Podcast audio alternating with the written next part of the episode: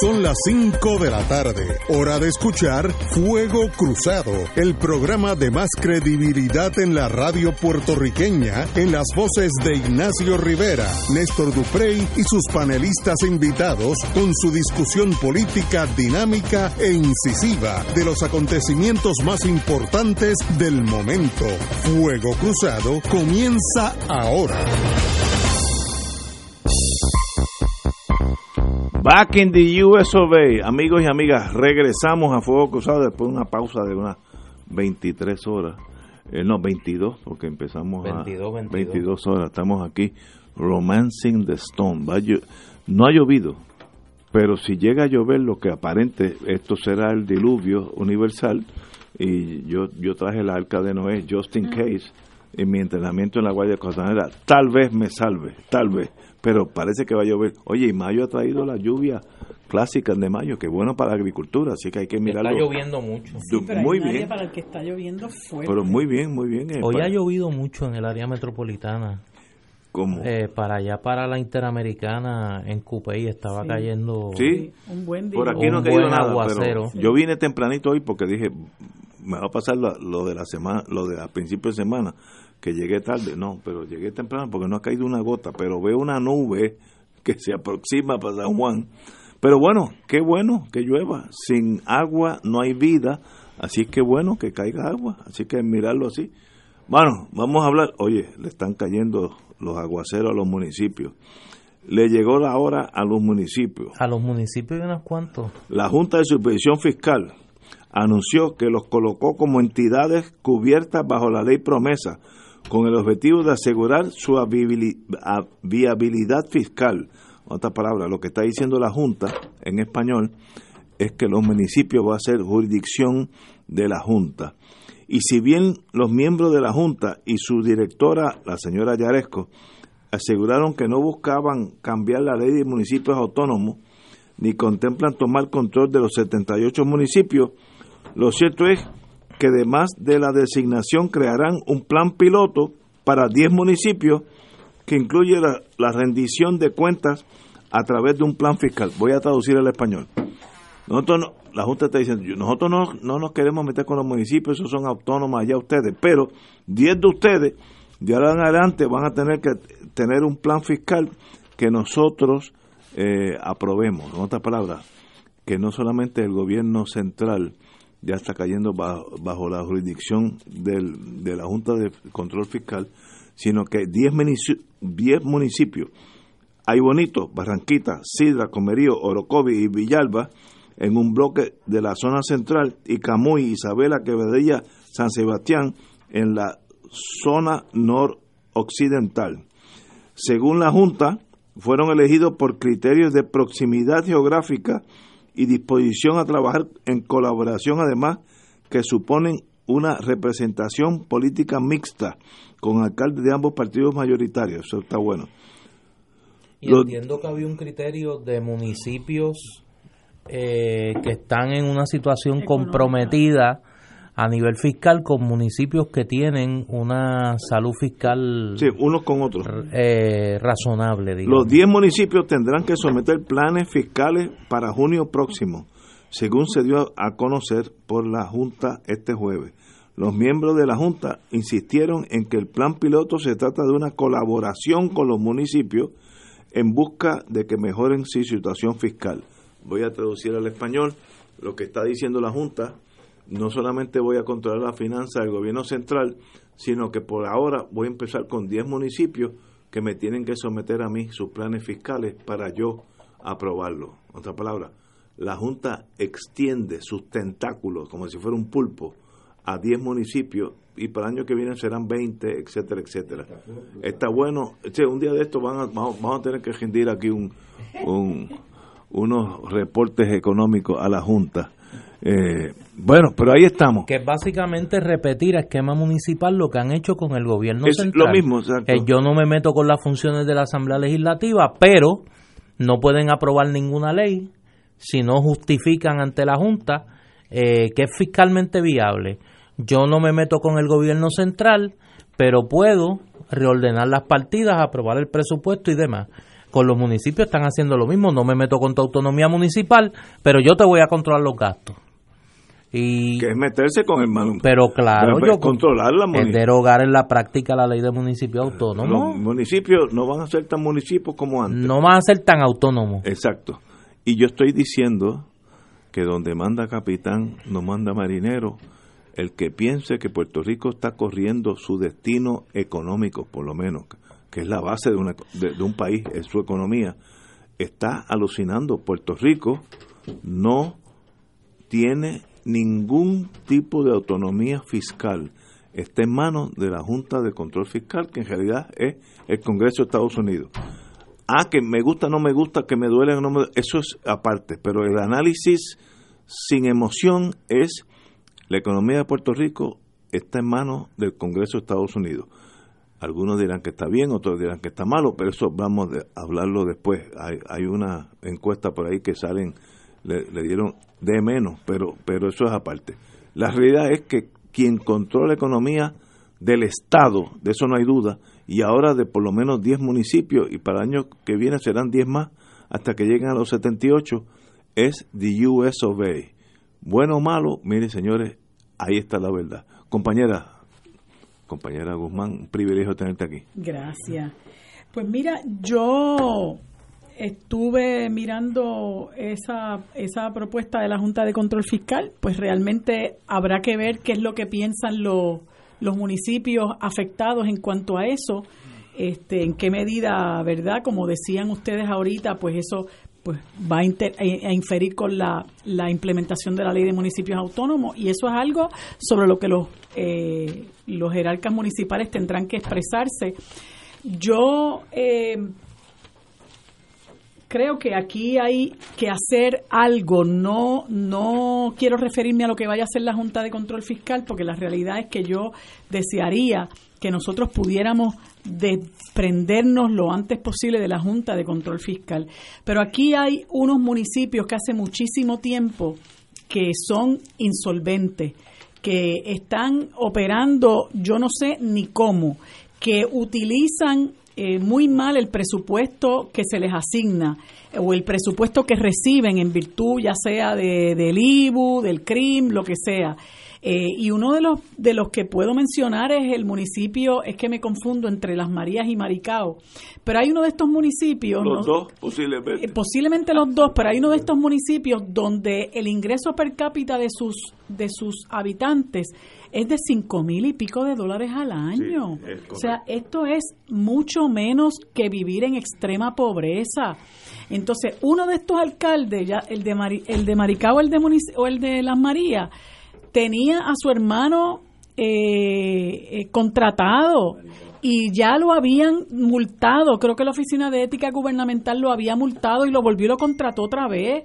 Entonces yo no me explico cómo no puede haber eh, unas eh, reglamentaciones que frenen que una persona que eh, eh, tiene una manifiesta incompetencia que es este manifiestamente corrupto porque eso indudablemente es corrupción cuando tú utilizas el dinero y no lo utilizas para tus constituyentes sino para beneficiar a tu familia, ¿verdad? ¿Cómo es posible que el propio Estado, independientemente de que la gente vote por él, porque ya esos son otros 20 pesos que uno tendría que analizar, ¿verdad? ¿Cómo es que la gente ha caído en esta eh, en esta dinámica de estar votando por el verdugo todo el tiempo.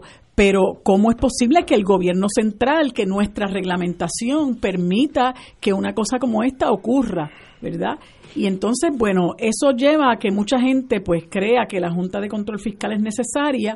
Eh, yo, la menor injerencia que ellos tengan, mejor. Yo creo que la Junta de Control Fiscal ya ha demostrado eh, que, que lo que le interesa no es el desarrollo económico del país, sino buscar las medidas para que eh, se le pueda pagar la deuda a los bonistas, eh, independientemente del, del dolor y el sufrimiento que eso le cause a los habitantes de nuestro país.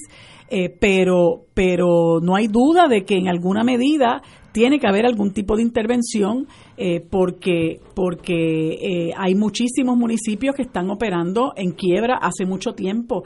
Ahora, hay unos municipios aquí de, del centro que son unos que van a formar parte de, este plan, eh, que son municipios que han eh, operado aparentemente, eh, ¿verdad?, con cierta salud fiscal, como es Barranquita, creo que está Villalba, Isabela, Isabela este, Comerío.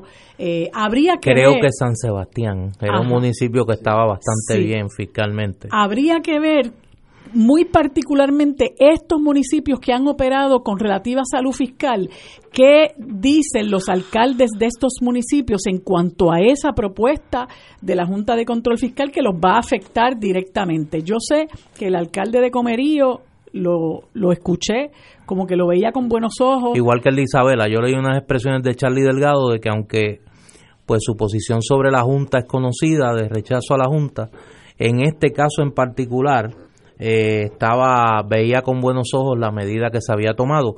Lo que da la impresión, y fue lo que señaló José Carrión en la vista, de que ellos habían consultado a los alcaldes y que un poco esta iniciativa venía luego de haber escuchado los planteamientos, los planteamientos de los alcaldes. Fíjate que además, Marilú, eh, Ignacio y amigas y amigos Radio Escucha, no solo es la intervención a los municipios propiamente y la exigencia de que se realicen planes de ajuste fiscal. Eh, es además intervenir con el crimen. Y en ese sentido a mí me parece que independientemente de la posición que uno tiene con la Junta, había un problema, hay un problema serio con el crimen. Y, la, y, el mecanismo de adelanto de ingresos proyectados de los municipios por concepto de, eh, de la recaudación que el CRIM los estaba proveyendo y había creado una situación de insolvencia para, para el CRIM. Eh, sería bueno leer los municipios que van a estar cubiertos en este plan piloto. Son Aybonito, Barranquitas, Camuy, Sidra, Comerío, Isabela, Orocovis, Quebradillas, San Sebastián y Villalba. Eh, el, alcalde de Villalba creo que lo favoreció también, así que da la impresión que este plan cuenta con eh, el favor de los municipios. ¿Qué van a tener que hacer eh, los municipios? Van a tener que diseñar planes fiscales que incluyan reducción de gastos y medidas de eficiencia, tales como acuerdos intermunicipales de servicios compartidos, programas para mejorar y optimizar el uso de fondos federales y aumentar la recaudación de ingresos, así como estrategias de desarrollo económico. Es un poco la implementación a nivel municipal de las métricas que ya la Junta había adelantado para eh, el gobierno central. Y, y, y plantean que para el 2024 se estarían eliminando totalmente los subsidios los subsidios municipales. En cuanto al CRIM, se le está solicitando estrategias para actualizar el registro de propiedad, la revisión de la clasificación y valorización de las propiedades registradas, analizar las guías administrativas con respecto a las exenciones y exoneraciones y mejorar el cumplimiento y los esfuerzos de recaudación. A mí me parece que por ahí viene una retasación de la propiedad. Ah. Por ahí viene porque eh, levantar Porque luego explica José Carrión, y lo voy a citar, aunque el CRIM continúa siendo uno de los principales, una de las principales fuentes de ingresos de los municipios, actualmente tiene sobre 2 mil millones de dólares en cuentas por cobrar, un 62% de tasa de recaudación de impuestos sobre la propiedad y faltan sobre 300 mil propiedades que están fuera de su registro. Solo en nuestro análisis preliminar identificamos la necesidad de más de 150 tasadores adicionales. Por eso es que planteo que parecería ser que detrás de esto lo que viene es un plan de retasación de la propiedad que le permitiría a los municipios contar con mayores recursos económicos y quizá un poco aportar más al pote de, eh, de los ingresos del gobierno central dirigidos al pago de la deuda. Ese es el big plan. Yo creo que ese es el e-, plan, ese es el, plan, grande. Eh, más para pagarle a los bonitos. Exacto. Que esa es la función de la Junta. Así que hace sentido. Y la otra gran medida que tomaron hoy es la aprobación de un nuevo de un, de un plan fiscal, que es distinto al del gobierno de Puerto Rico. Ese debemos de cogerlo con calma porque tiene cositas ahí medias explosivas como la eliminación del bono de Navidad. Vamos a una pausa, amigos. Fuego Cruzado está contigo en todo Puerto Rico.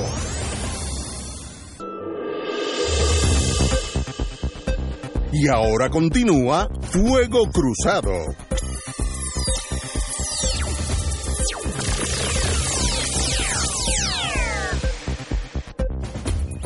Como estamos en el tema de la Junta y su injerencia en torno a los algunos municipios, la Junta también anunció que exigirá al CRIM un plan fiscal de cinco años. Según la Junta, el CRIM tendrá que trabajar para en actualizar el registro de la propiedad y mejorar su esfuerzo de recaudación. Afirman que el CRIM tiene sobre 2 billones en cuentas por cobrar, un 62% de la tasa de recaudación de impuestos sobre la propiedad y sobre 300.000 propiedades fuera de registro que no existen. Además, durante la reunión se aprobó la certificación de un nuevo plan fiscal revisado que presentó la directora ejecutiva, la señora Yaresco, y en el que, entre otros aspectos, se incluyen aumentos salariales a policías, bomberos y maestros, nadie puede estar en contra de eso, además de aumentos en partidas para hospitales, ciencias forenses. ¿De dónde sale ese dinero? De, nosotros. Eh, y un fondo para becas de la Universidad de Puerto Rico. Se, se aprueba un plan con eh, unas proyecciones económicas muchísimo más conservadoras que las del gobierno. Se está eliminando el bono de Navidad. Se fija la aportación patronal al seguro médico en 125 dólares. Que mucho menos de lo actual. Y se le está requiriendo al gobierno que documente e incluya en su presupuesto cuánto le cuestan al fisco los créditos y acuerdos preferenciales que otorga a empresas e individuos.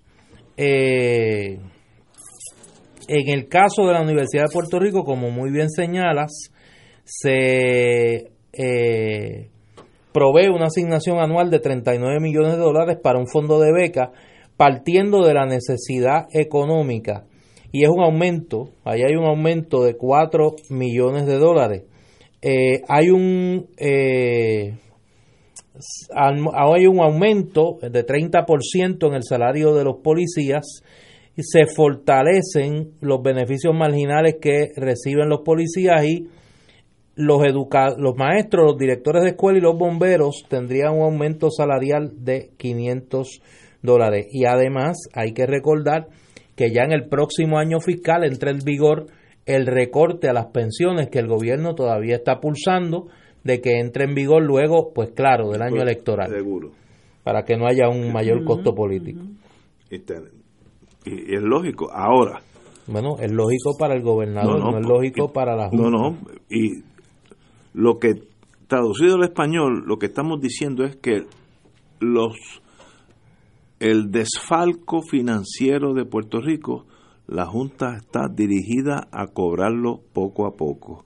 Y es como un elefante que se mueve lento y tú crees que es torpe, pero es elefante y, sencillamente cada vez que da un paso es menos dinero en nuestro bolsillo. Se aumenta. Ese es el futuro de, nosotros en Puerto Rico. Se aumenta el, los fondos que va a recibir el Centro Comprensivo de Cáncer a 25 millones de dólares. Se, eh, se le asignan 2.5 millones de dólares al, al, Centro Cardiovascular y se proveen recursos al hospital, al hospital psiquiátrico para que éste pueda recibir la certificación de Medicare y continuar eh, prestando servicios eh, a la ciudadanía. Sin embargo, la proyección fiscal del, del nuevo plan presenta un cuadro deficitario a largo plazo y ubica, de acuerdo a la nota del periódico El Nuevo Día, en unos 19.700 millones de dólares el sobrante disponible para el pago de la deuda. El plan no mencionan a la Universidad de Puerto Rico por ningún sitio. O sea que han, considerado al Centro Comprensivo de Cáncer, han considerado policía, policías, han considerado eh, mencionaste algo más que de momento lo, lo pasé por alto. Hospitales, pero, ciencia forense. Pero no, o sea, el gobierno y la Junta y la Junta de Gobierno de la propia institución son enemigos acérrimos de la Universidad de Puerto Rico. Y algo va a haber que hacer porque la verdad es que nosotros no nos pueden dejar sin universidad. O sea, el, el, el, el, el desmantelamiento paulatino de la Universidad de Puerto Rico en unos años eh, pues, pues va a hacer una transformación de, de lo que es la universidad como la concebimos a sabrá Dios y otro centro de estos eh, que pueda hacer caer en manos de, de Ana Geméndez. De hecho, la, la compañera y amiga Mariana Nogales estuvo hoy en representación del Junte de Mujeres en la reunión de la Junta de Supervisión Fiscal y pudo hacer algunas preguntas de lo que escuché que ella eh, expresó por las redes sociales, ella le planteó a esta señora eh, Yaresco que qué iba a pasar con la Universidad de Puerto Rico en términos de, no solamente de los recortes, sino de las medidas eh, de aumento a las matrículas, a, los créditos. Y esta señora que lo hay hay que mirar la, la foto que tienen en la portada del Nuevo Día que parece este una una doñita indefensa este, le dijo que, que ellos están creando un fondo de becas, eh, o sea, con la, el mayor cinismo, ¿no? Este, mientras, mientras despellejan la universidad por un lado y la desmantelan por un lado, vienen con el cinismo de las becas, ¿no? Eh, y tiene que haber de alguna manera un clamor del pueblo para evitar una cosa como esa. Mira, hoy mismo también eh, estaba mirando yo en, en la en, el periódico digital eh, una manifestación que hizo eh, hasta la Orquesta Sinfónica porque le quieren quitar 1.3 millones de su presupuesto y uno de, sus de sus músicos eh, expresa que eso la va a dejar inoperante. por razón de que ellos necesitan como, como, como parte de su quehacer cultural que no solamente son los conciertos que ellos hacen eh, de vez en cuando en la sala sinfónica, sino todo el repertorio que ellos preparan, ¿verdad? Eh, para para diferentes tipos de actividades y de diferentes públicos no van a poder llevarlo a cabo. Y entonces eh, es esa falta de visión de cómo eh, la orquesta sinfónica que es parte importante de, de, nuestro de nuestra cultura es parte importante de lo que incluso eh, atrae e, economías por el turismo que, que, viene a ver a la orquesta sinfónica. Cómo es posible que, que se atropelle de ese de esa forma a los músicos que de hecho hace, un, hace 10 años no reciben aumentos salariales y han continuado haciendo su labor, eh, que se, que se, que se la, la Junta de Control Fiscal proponga eh, una, una, un despojo a su presupuesto como ese. Así que eh, pues me parece que, que, es realmente un abuso lo que hay. Y ahorita presumo que hablaremos también de las propuestas que tienen para, eh, para mayores cierres de escuelas eh, y para que se, deje de se dejen de contratar maestros. O sea que en unos, en unos cuantos años no sé qué plan es el que tienen ellos de que, que esto sea, ¿verdad? Pero un país como el que muchos de nosotros aspiramos a que sea no va a poder ser con la intervención de la Junta que poco a poco nos está aniquilando. El, este plan, el nuevo, explicó Yaresco y Carrión hoy, como parte de someter una información más detallada y transparente en lugar de cifras englobadas, se prohíbe, estoy citando, expresamente el pago del bono de Navidad. Si lo hicieran, el gobierno tendría que buscar fondos para eso de alguna otra partida. De no hacerlo, la Junta podría activar la disposición contenida en la ley promesa y reducir los fondos de algún otro renglón. En otras palabras, que el bono de Navidad que nosotros damos por sentado, la Junta ya está empezando a enfilarla como algo que no va a ser. Eh, y esto pues añade a la tesis de este servidor a los efectos que la Junta va a seguir caminando para cobrar la deuda porque la Junta responde al Congreso y el Congreso responde a los bonistas. Eh, en un sistema capitalista, como me enseñó a mí el profesor Alejo de Cervera de, de Leyes, en un sistema capitalista el capital manda. Y usted tiene que entender eso y, solamente los soñadores piensan que en este sistema la justicia social es una prioridad. No, es el pago de la deuda y la Junta está aquí para cobrar lo que se le adeuda a los bonistas. Es una agencia de cobro. En estos días, digo, hoy salió que los puertorriqueños tienen una opinión muy negativa de la Junta y es de entender porque la Junta no, no está aquí para ayudarnos en nada, está aquí para sacarnos dinero.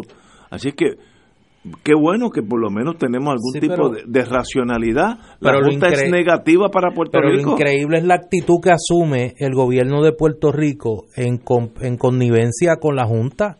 Hoy el gobierno de Puerto Rico y la Junta de Control Fiscal ambos señalan que no pueden, que no quieren establecer, no quieren definir cuáles son los servicios esenciales para el pueblo de Puerto Rico. Y tú sabes el cinismo que es decir que no hacen eso por el bien del pueblo de Puerto Rico. Sí, pero, ahí está, pero que bien del pueblo de Puerto Rico puede crear el que usted sencillamente abra la puerta para, para recortar en cualquier renglón del gasto gubernamental, que es básicamente lo que están haciendo. Estoy de acuerdo contigo. No, no es una cosa, es el colmo del cinismo. Y, una de las cosas que yo no me acabo de explicar, y lo, y lo he conversado con el querido amigo eh, Rolando Emanueli, ¿cómo es posible que esta gente lleve, ya van a cumplir tres años, ejerciendo su poder despótico como miembros de la Junta de Control Fiscal y aquí no se han identificado los servicios esenciales, que sabemos por qué lo hacen, pero que la ley les obliga a hacerlo. Y en parte estamos como estamos porque ellos han aprovechado el incumplimiento con las disposiciones de la ley para hacer lo que quieran con el presupuesto del país. Entonces, el no haber eh, señalado cuáles son los servicios esenciales, lo que les obligaría, obviamente, a asegurarlos y a garantizarlos, pues es lo que, lo que les permite a ellos tener malo libre para utilizar el dinero de la forma y manera en que, en que les place. O sea, es realmente una cosa escandalosa. Entonces, hace unos, uno, un par de meses eh, eh, resuelven que el eh, nombramiento de estos, de, de, de estos verdugos es inconstitucional. Pues le dan 90 días para subsanar eso, ¿no? Que se decida si van a nombrar unos nuevos eh, integrantes o si van a nominar a estos mismos. Se, se dice que van a renominar a estos mismos. Y como todavía no se ha hecho, ellos recurren para que les den más tiempo para ellos poder trabajar. Y le dan una moratoria de 60 días eh, en cuanto al cumplimiento con ese con esa eh, con ese requisito entonces uno dice ven acá y entonces para qué es la decisión porque el mismo tribunal la está haciendo sal agua. Entonces yo recuerdo hace cuatro años más o menos eh, que fue el juez Torruella a la asamblea del Colegio de Abogados y pues muchos muchos le felicitamos por acá por lo bajo, ¿no? Eh, porque él hizo una eh, expresión, en, fue, fue uno de los oradores invitados y él hizo una expresión muy fuerte en contra de la Junta de Control Fiscal y llamó a la desobediencia civil entonces, hoy mismo, eh, siendo él el juez ponente, hasta donde tengo entendido, de la sentencia que, que declara inconstitucional el nombramiento de, de estos individuos, eh, pues pues el mismo el mismo tribunal hace sal y agua eh, el, los efectos de esta de esta sentencia porque esta gente sigue eh, verdad tan campante eh, atropellándonos y utilizando el dinero que, que, que, las riquezas que nosotros mismos generamos utilizándolo utilizándonos para pagarle a unos individuos y a unas organizaciones y a unas instituciones una deuda en la que nosotros no tuvimos absolutamente nada que ver. Entonces uno dice, bueno, pero esto realmente es el mundo al revés. Este, y lamentablemente vemos una situación donde el pueblo está de un lado y el gobierno y la junta están del otro. Porque aunque de vez en cuando uno vea ahí unas unas eh, escaramuzas sutiles, ¿no? Y unos y unos aguajes de muleta, como decía este José Arsenio Torres, la realidad es que ellos están del mismo lado. Ellos son ellos y nosotros somos nosotros. Y es ellos contra nosotros. Y algo tendremos que hacer porque nos vamos a quedar sin país. Tenemos que ir a una pausa. Regresamos con este tema. Fuego Cruzado está contigo en todo Puerto Rico.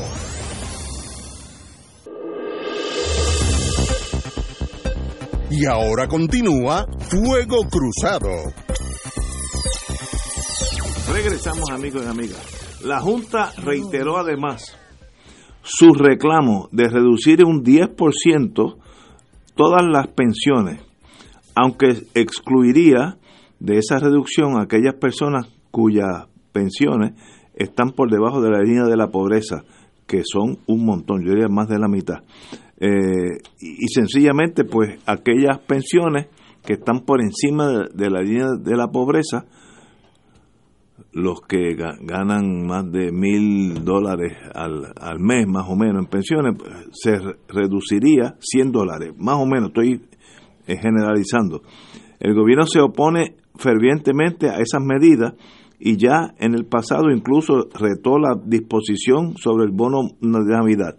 El gobierno puede no hacerle caso a la Junta, pero no puede tener una partida para el bono eh, de Navidad, sino que tiene que sacar el, el dinero del Fondo General, donde no hay ese dinero.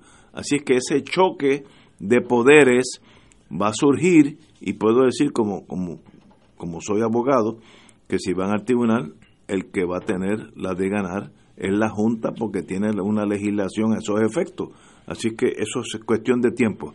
Ah, que el gobernador, este gobernador o el próximo el que sea, eh, dinero de otras partidas del gobierno, pues muy bien, yo espero que así sea, pero poder sobre la Junta no tiene el gobierno estatal, como no lo tuvo Detroit, como no lo tuvo Nueva York. Así que hay que medir las cosas como son, no, no pensar que nosotros tenemos el poder para imponer a la Junta nada, porque ellos son el gobierno federal, se incautó del gobierno estatal y eso it is the way it is.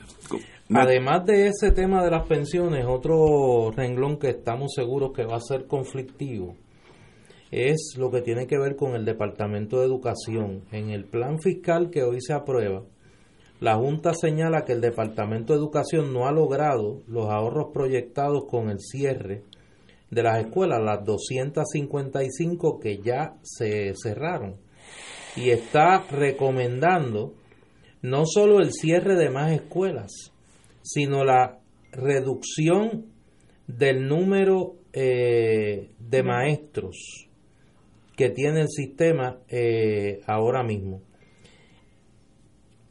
La Junta ha sido cautelosa eh, en cuanto al número.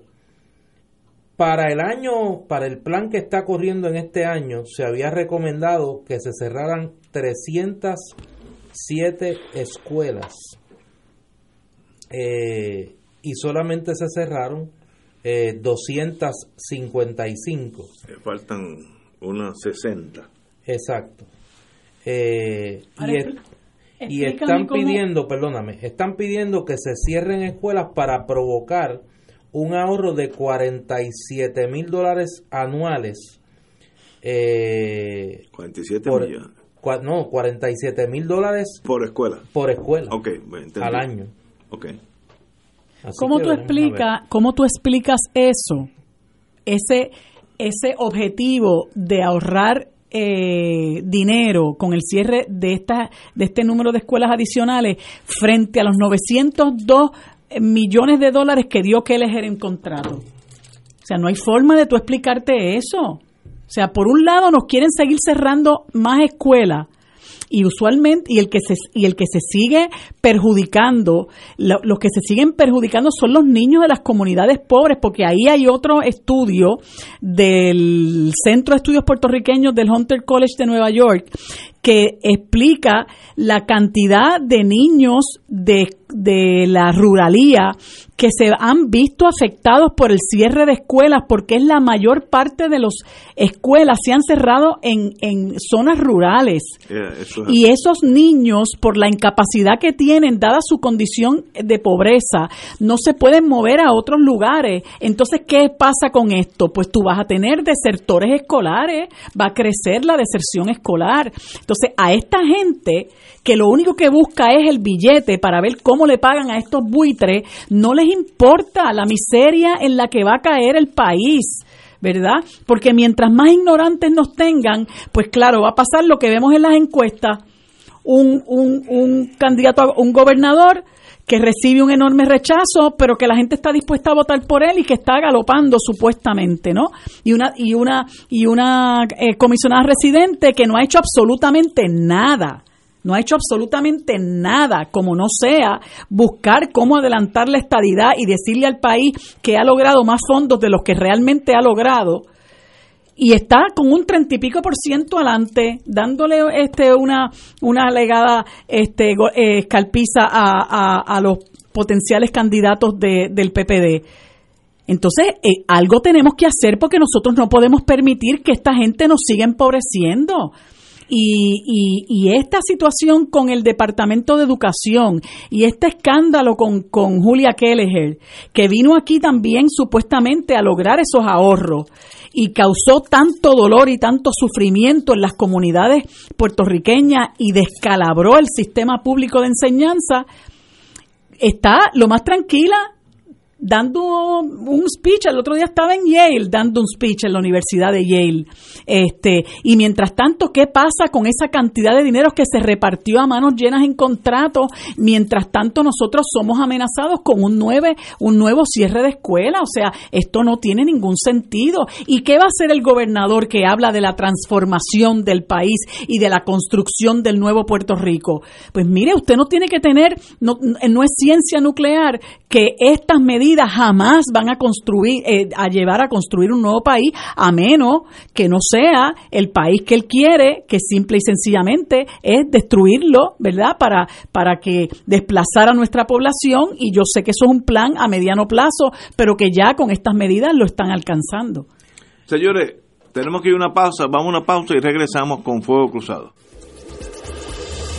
Fuego Cruzado está contigo en todo Puerto Rico.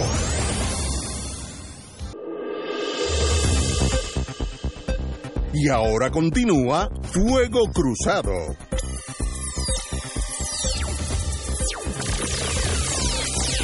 Regresamos, Boys and de Fuego Cruzado. En las encuestas que tomó el Nuevo Día en esta semana, ponen a la Junta Fiscal en la página de Cheo, con razón, y mi tesis es que yo creo que esto es una encuesta, una encuesta injusta con la Junta, porque la Junta es una agencia de cobro y nadie está a favor de una agencia de cobro.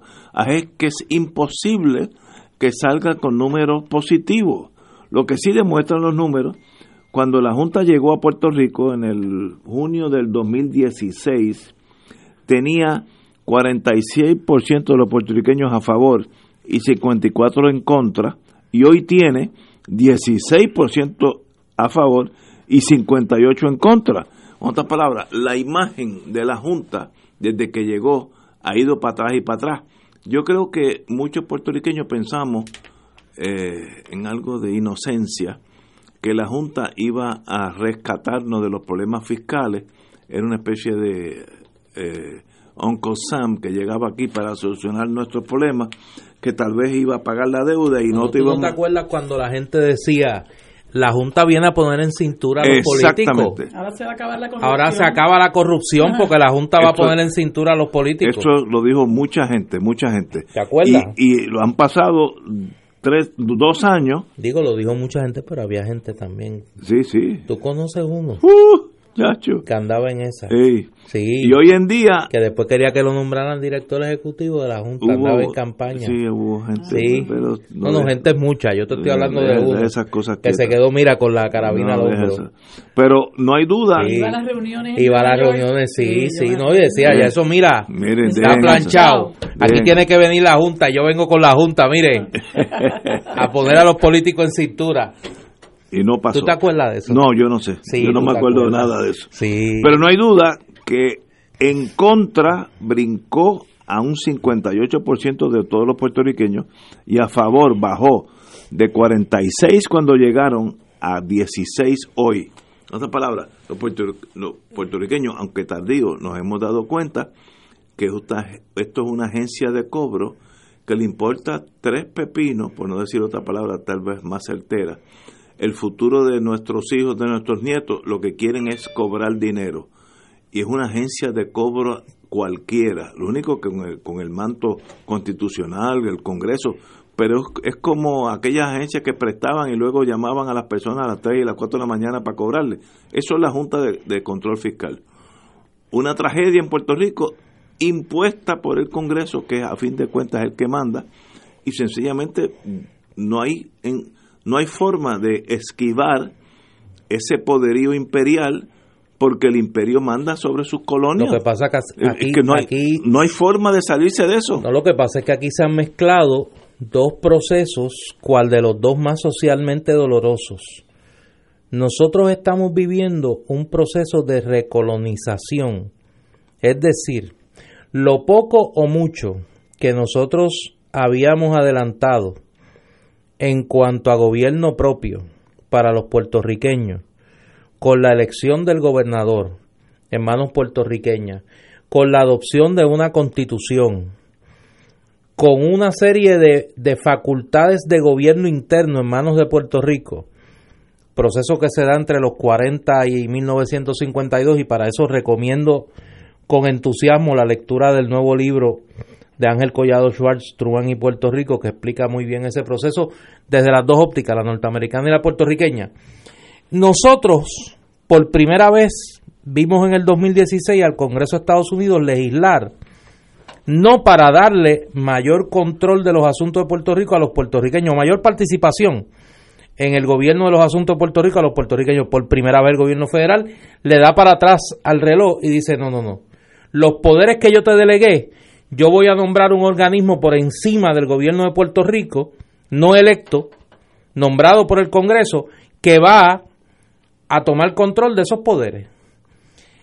Y no solo eso, ese organismo ha venido con una agenda claramente neoliberal, claramente dirigida a desmantelar el estado de bienestar que Puerto Rico construyó a partir de los años 40, las leyes protectoras del trabajo, un sistema de educación sólido, un sistema de salud, es decir, toda esa protección social que el gobierno de Puerto Rico, consensuado, oiga, entre administraciones populares y administraciones estadistas, ese aparato de gobierno, ese estado de bienestar, la Junta de Control Fiscal, independientemente del asunto de la deuda, lleva dos, tres años desmantelándolo, con la connivencia del gobierno de Alejandro García Padilla primero y el gobierno de Ricardo Rosello ahora.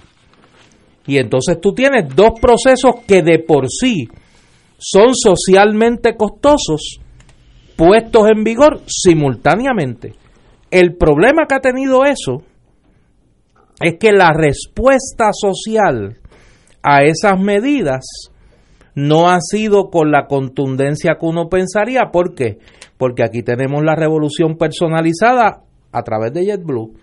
Yo voy a transformar la situación que yo vivo montándome en un avión y yéndome a los Estados Unidos. Y el cambio lo voy a hacer individual. Y entonces tenemos a la saga una población más vieja, más pobre, femenina, o sea, rostro de mujer, con un costo social gravísimo. ¿Por qué? Porque estamos desmantelando los instrumentos del Estado que proveen movilización social, la educación, el fomento de la, ciencia y la tecnología eh, desde el Estado, las facilidades de salud, las agencias de protección social para los, como diría el gobernador, los más vulnerables, las mujeres, los niños, las familias. Todo ese aparato gubernamental de protección social está prácticamente desmantelado. La Universidad de Puerto Rico camino a desmantelarse. El sistema de educación pública camino a desmantelarse vas a tener una sociedad más pobre, más vieja. Eso es inevitable. Más con una mayor desigualdad social. sin los instrumentos del Estado para poder paliar esa realidad tan grave a nivel social. ¿Por qué? Porque vas a tener un Estado desmantelado, un Estado mínimo desmantelado. Y eso es un problema serio. ¿Qué tú haces con eso?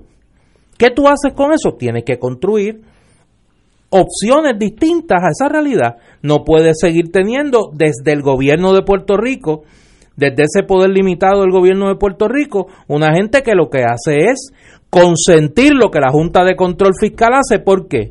Porque han caído en el compadrazgo de yo te dejo robar a ti y te dejo cobrar a ti después que tú me dejes robar a mí y me dejes cobrar a mí. Por cada contrato del gobierno de Puerto Rico, oneroso económicamente y socialmente inútil, hay uno de la Junta de Control Fiscal. Por cada salario socialmente oneroso e inútil desde el punto de vista del gobierno de Puerto Rico, hay uno en la Junta de Control Fiscal. Y tú tienes un poder económico en Puerto Rico que a cambio de que la Junta le haga el favor, el trabajo sucio de desmantelar la legislación protectora del trabajo, aceptan cualquier cosa que haga la Junta de Control Fiscal. Y ese es el, eh, triángulo de las Bermudas donde nosotros estamos metidos. Tenemos un poder económico, político y mediático que no hace nada para enfrentar la Junta de Control Fiscal. Tienes una Junta de Control Fiscal que ha desmantelado el aparato gubernamental y la legislación protectora de los intereses de los socialmente vulnerables.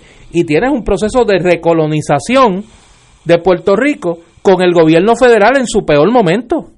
En cuanto a la actitud hacia Puerto Rico, el desdén, el racismo, eh, la frontera del odio en la que se mueve el gobierno de Donald Trump hacia Puerto Rico es el peor es el peor escenario para Puerto Rico poder salir de esta de esta catástrofe. En eso tenemos razones. Yo no creo que la relación Puerto Rico Estados Unidos ha sido tan tirante en la por lo menos en lo que yo recuerdo de mi vida. No veo una relación tan negativa de Estados Unidos hacia Puerto Rico y viceversa y ejerciendo el poder imperial en Puerto Rico. Aquí mando yo y ustedes tienen que cerrar 200 escuelas más. Mala suerte si el nene ya no puede caminar a su escuela y se queda sin educación, eso es problema suyo. Hay como un desdén, un separándose esas dos naciones en lo que fueron intereses paralelos por décadas. Hoy no veo eso, veo al contrario un Estados Unidos alejándose de, de los... Por lo menos ese Estados Unidos de Trump y sus 91 billones. Que el hombre vive en esa fantasía de los 91 billones. Además que está loco en ese No, no, por eso, pero con el cóctel de racismo, eh. xenofobia, eh, ignorancia, pues tú tienes, tú no tienes interlocutores en el, en el gobierno federal con los que tú puedas hablar. O sea, esa comunidad de intereses que debería darse entre Estados Unidos y Puerto Rico para encontrar una salida de esta situación mutuamente conveniente, no se puede dar porque no hay con quién hablar allí. ¿Con quién tú vas a hablar? con Trump, con el chief of staff de Trump que tiene un odio visceral a los puertorriqueños, admitido por él.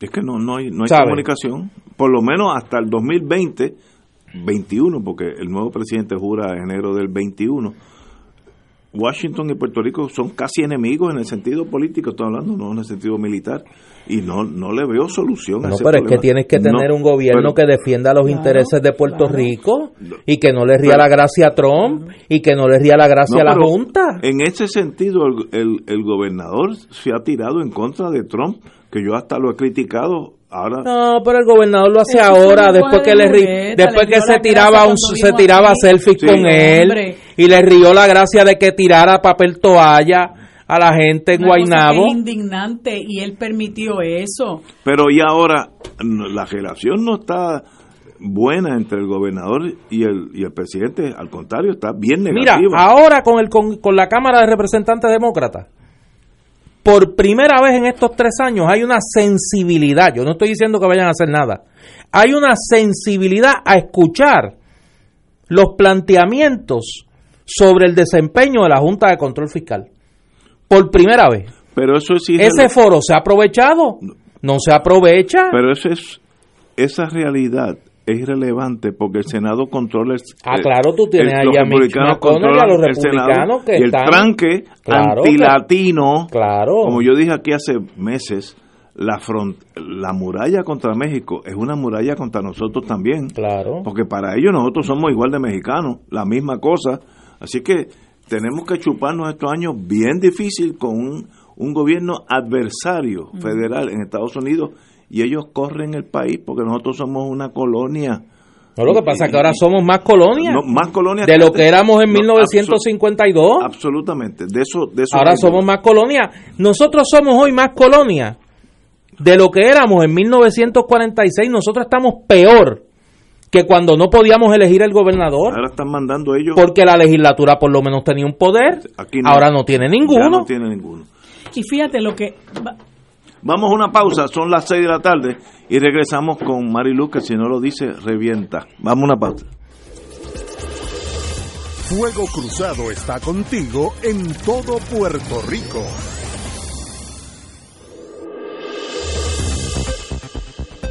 Y ahora continúa Fuego Cruzado.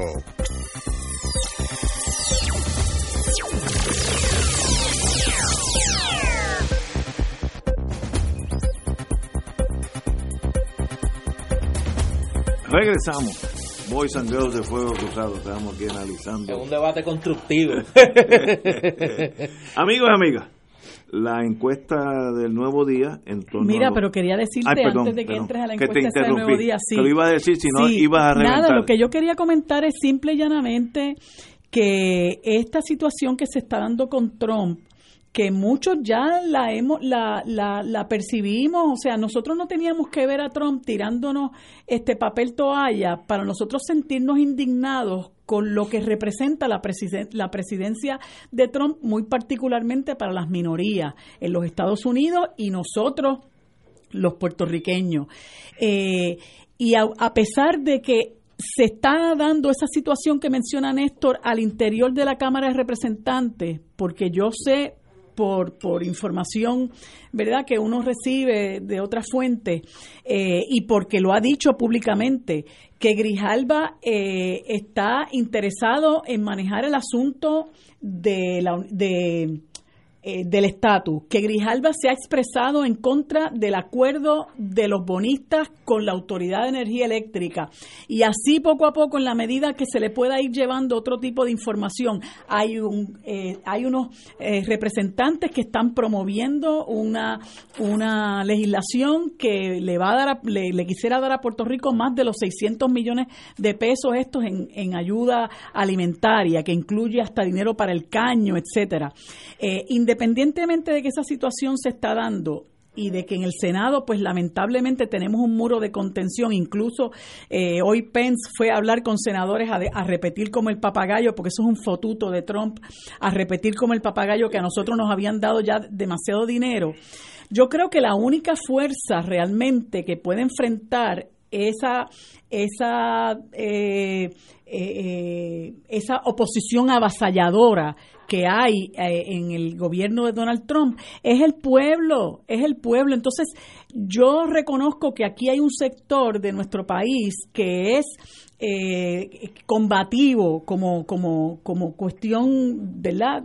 Eh, histórica. Y ahí está generalmente la izquierda y los sindicatos y, y- y este sector. Pero yo digo en este momento, óyeme, la gente al interior del Partido Popular no se abochorna de no estar haciendo absolutamente nada. Porque yo oigo a este señor, este eh, Na- Nadal Power, que pretende correr para, para comisionado José Rafael Nadal Paz. Ajá, para comisionado residente y lo escuché en una en una entrevista diciendo que, que cuando lo confrontaban con que los números de él pues queda bastante atrás en comparación con Jennifer González. Claro, gana cualquiera por default. Eso por eso es que ella tiene esos números dando por bueno esa esa encuesta, gana por default, pero él lo que planteaba es no, que no ha comenzado su campaña, que él va, cuando comience su campaña, la gente va a saber que los fondos que eh, Jennifer González ha dicho que ha conseguido, pues eso no es cierto, que ella ha anunciado esos fondos mil veces, etcétera, etcétera. Si esa va a ser la campaña de él, pues mal lo veo. O sea, yo lo que creo es que es una irresponsabilidad de parte del Partido Popular, que se llama un partido de mayoría y de oposición, que ante este atropello se mantengan silentes todo esto que está pasando con la Junta de Control Fiscal, este plan fiscal, ¿qué hacen con la Universidad de Puerto Rico? Lo que está pasando con el atropello a, la, a, la, a las instituciones culturales, la, la la orquesta sinfónica del país que, nos llena de orgullo, que, es representativa de lo que nosotros somos, que son unos trabajadores incansables, lo que, lo que amenazan hacer ahora con más escuelas. Este mismo atropello de decir que nosotros hemos recibido 91 mil millones, ¿qué pasa con esta gente que no se mueven? Ellos están simple y sencillamente mirando la, la, la vida pasar y, y en cierta medida son responsables de que nosotros no podamos articular una resistencia en contra de todo este atropello. Y entonces yo lo digo, a ver si, ¿verdad? Si clamo en el desierto, pero a ver si alguien allí, eh, más allá de, de Yulín, ¿verdad? Este, aunque algunos digan que la defiendo, pues no que la defiendo, digo las cosas como son, porque es la única que realmente le ha salido al paso a esta gente y es la única que tiene entre sus planes enfrentar la Junta de Control Fiscal. Pero usted no oye eso del resto de los aspirantes, usted no oye eso del liderato del Partido Popular que no está aspirando, por ejemplo, a Aníbal José Torres. ¿Qué tiene que decir Aníbal José Torres de todo este abuso? Y entonces yo me dirijo particularmente a los buenos populares eh, que, dentro del Partido Popular hay mucha gente buena y yo siempre sostengo que hay mucha gente en el Partido Popular que sigue siendo popular, unos por conveniencia y otros por miedo. Pues mire, esa gente que está por miedo o por tradición, exíjanle a sus líderes que tienen que asumir una responsabilidad histórica con el país, que no actuar en este momento y no enfrentarse a estos abusadores es una irresponsabilidad. Amenácenlo, exijan el poder que tienen, porque los la base de un partido no puede entregarle el poder al liderato, a un liderato que se, que se comporta pusilánime y timorato y que le hace un mal servicio al país y que pretende dirigir los destinos del país y no sabe ni siquiera hacer oposición. Esa base del Partido Popular tiene que exigirle a ese liderato que haga lo que tiene que hacer y que nos acompañen a los que sí estamos dispuestos a hacerlo y lo hacemos todos los días, a esos que nos tiramos el primero de mayo y a cualquier otra actividad que haya que hacerlo, a coger palo y a enfrentar el abuso policíaco. Mire, ustedes también hagan lo que les corresponde hacer porque también quedarse silente es complicidad. Suerte ahí. Suerte. Suerte ahí. Yo sigo clamando en el desierto. No, no, suerte. Yo te deseo la mejor de la suerte. Pero yo sé que hay gente, yo sé que hay gente con conciencia, yo sé que hay gente que, que, que, que en el fuero interno, ¿verdad? Están desmoralizados. Pero mire, usted tiene eh, venceréis al Dios del miedo y solo entonces seréis libres y detrás del miedo está la libertad. Mire, sacúdase el polvo, porque nosotros somos todos puertorriqueños y este es el único país que tenemos y es el país de sus hijos, de sus hijas, de sus nietos, de sus nietos. Y esto es lo que usted le quiere dejar a sus hijos y nietos. Yo por lo menos no quiero eso, ni para mis hijas ni para mis nietos. Déjame explicarte algo porque ese, ese instrumento político yo lo conozco un poquito en el Partido Popular ahora mismo hay dos grandes grupos. Los populares por conveniencia y los populares por miedo. Los populares por conveniencia tienen sus figuras, sus candidatos, sus líderes. Eso no les importa el país. Eso lo que les importa es quién va a ser el director del Fondo del Seguro del Estado. quién va a ser eh, el presidente de la Comisión de Gobierno de la Cámara o del Senado. Eh, si me van a emplear a si te van a quién va a dirigir eh, la Autoridad de Energía Eléctrica. Y están los populares por miedo de que gane el PNP ah, y de que venga la estadidad y de que sigan robando lo que pasa que ni con la conveniencia ni el miedo se transforma un país. ni con conveniencia ni con miedo se transforma un país. Porque me cansé de tener que escoger entre la conveniencia y el miedo fue que me fui del Partido Popular. Y estoy convencido de que la única manera de cambiar este país es con un nuevo instrumento político, con una nueva clase política, con un planteamiento frontal a los tres problemas que tiene este país. La corrupción, la colonia y la complacencia. Nosotros necesitamos un gobierno que funcione. Un gobierno que funcione, que haga lo mínimo que tiene que hacer un gobierno. Y lo segundo, que sea honesto. Que no robe, que no permita que se robe, que no permita la incompetencia, que no permita la vagancia, que no permita la mendacidad. Que le diga al país la verdad aunque le cueste las elecciones. Eso no lo va a hacer el Partido Popular. Por miedo o por conveniencia. Y lamentablemente, los cientos de miles de populares que todavía están en ese partido por miedo a un triunfo del PNP tienen que entender que la única manera de derrotar al PNP y cambiar este país es con un nuevo instrumento político. Porque derrotar al PNP con la gravedad de la crisis no es suficiente. Hay que cambiar el país. Yo me refiero también, cuando hablo de miedo, me refiero a esa gente que se aferra al sistema colonial y a un partido de centro que ha perdido la brújula y su y que ha perdido el, el, rumbo ideológico. Hay gente que se siente que no que no se quiere mover para ningún lado porque le tienen miedo a la soberanía. Ay, yo no puedo abrazar la soberanía o yo no puedo exigirle a mi partido que tome el rumbo ideológico de aspirar a una relación con Estados Unidos que sea una relación digna de soberanía, eh, porque este, ay, eh, eh, yo no soy izquierdista y además nos vamos a morir de hambre, se van a meter aquí los cubanos y todo ese discurso de la Guerra Fría que es insensato.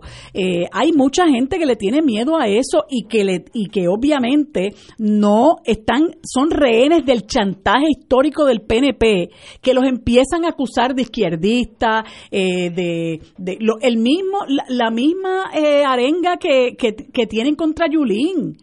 Lo que pasa es que Yulín, bueno, pues, pues qué rayo eso eso eso es una acusación que la se la se la han atribuido gratuitamente pues yo nunca he visto a Yulín ni con Raúl Castro ni la he visto con Maduro eh, o sea, no sé, sin embargo le dicen Castro chavista, es socialista, si, si Yulín es socialista, pues yo no sé, yo seré, ¿verdad?, comunista de las de Stalin, pero, pero la realidad es que están sometidos a un chantaje emocional de parte del anexionismo, de que si se mueven un poquito hacia la izquierda, yo no le tengo ningún temor a que me llamen de izquierda, sí lo soy, eh, porque, porque quiero la justicia social para mi país y la quiero para el mundo y, y, deploro la corrupción y, el, y, el, y, la mendacidad, como dice, como dice este Néstor, y el abuso que tienen con este país donde los ricos son los que se quedan con todo y nosotros somos los que estamos aplastados